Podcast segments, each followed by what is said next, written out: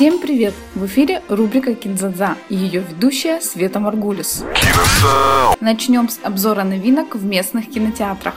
Новый фантастический боевик от отца Джейсона Борна Дага Лаймана «Гранд будущего» с неутомимым Томом Крузом в главной роли успешно стартовал в мировом прокате. Компанию нестареющему супергерою составила звезда романтических комедий Эмили Блант, впервые представшая перед зрителем в амплуа Чака Норриса. О чем фильм?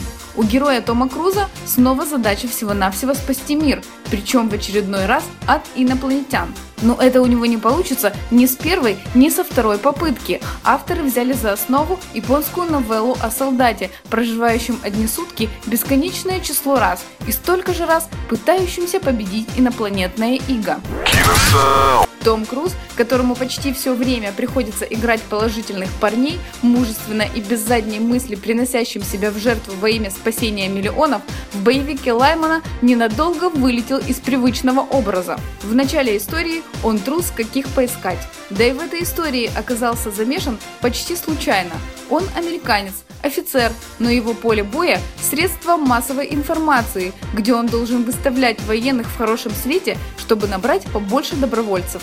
Поэтому, когда его отправляют на передовую делать репортажи о том, как наши побеждают, он, мягко говоря, не в восторге и пытается всячески увильнуть от ответственности. На поле боя он встречает девушку с агитплакатов и его полную противоположность, героиню Эмили Блант, которая рвется в бой. Вместе они попытаются выиграть войну, ну, хотя бы из сотой попытки. Несмотря на такой неоригинальный сюжет, кинокритики совсем не плюются, а зрители утверждают, что впервые за долгое время не чувствуют себя идиотами при просмотре. В картине нет явных сюжетных неувязок. Грань будущего также оценили за зрелищность и не плоский, местами черный юмор. И если картина и не отметилась новизной сюжета, то оказалась первой в истории Лондона, получившей разрешение на съемки одного из эпизодов картины «Вертолет посреди двух фонтанов» на знаменитой Трафальгарской площади, являющейся главной в столице Британии.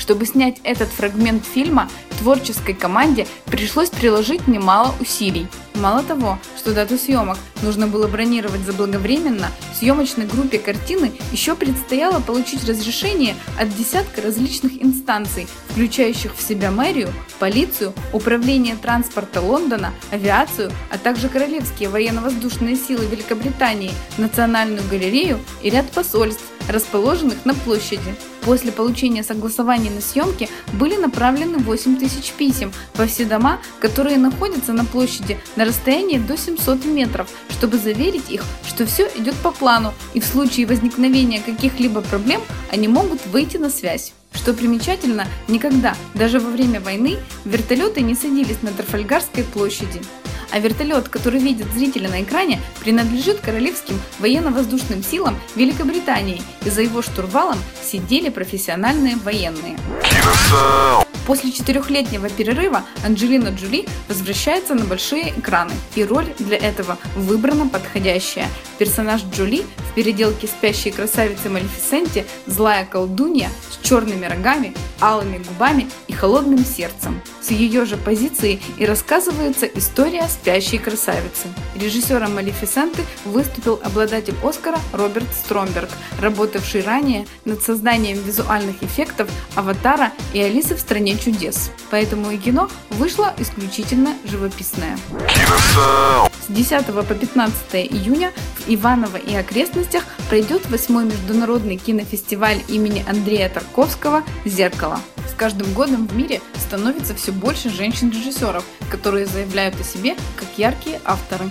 Некоторые из них вдохновляются творчеством Андрея Тарковского. Именно таких авторов отборочная комиссия фестиваля и пригласила в этом году поучаствовать в конкурсе.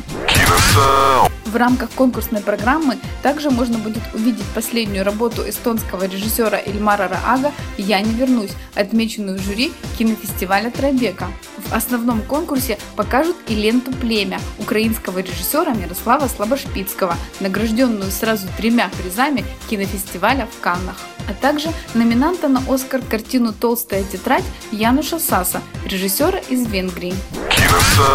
Если вы ищете свежих киновпечатлений и у вас есть возможность побывать на фестивале, не упустите ее. На этом все. С вами была Света Маргулис. Всем хорошей недели!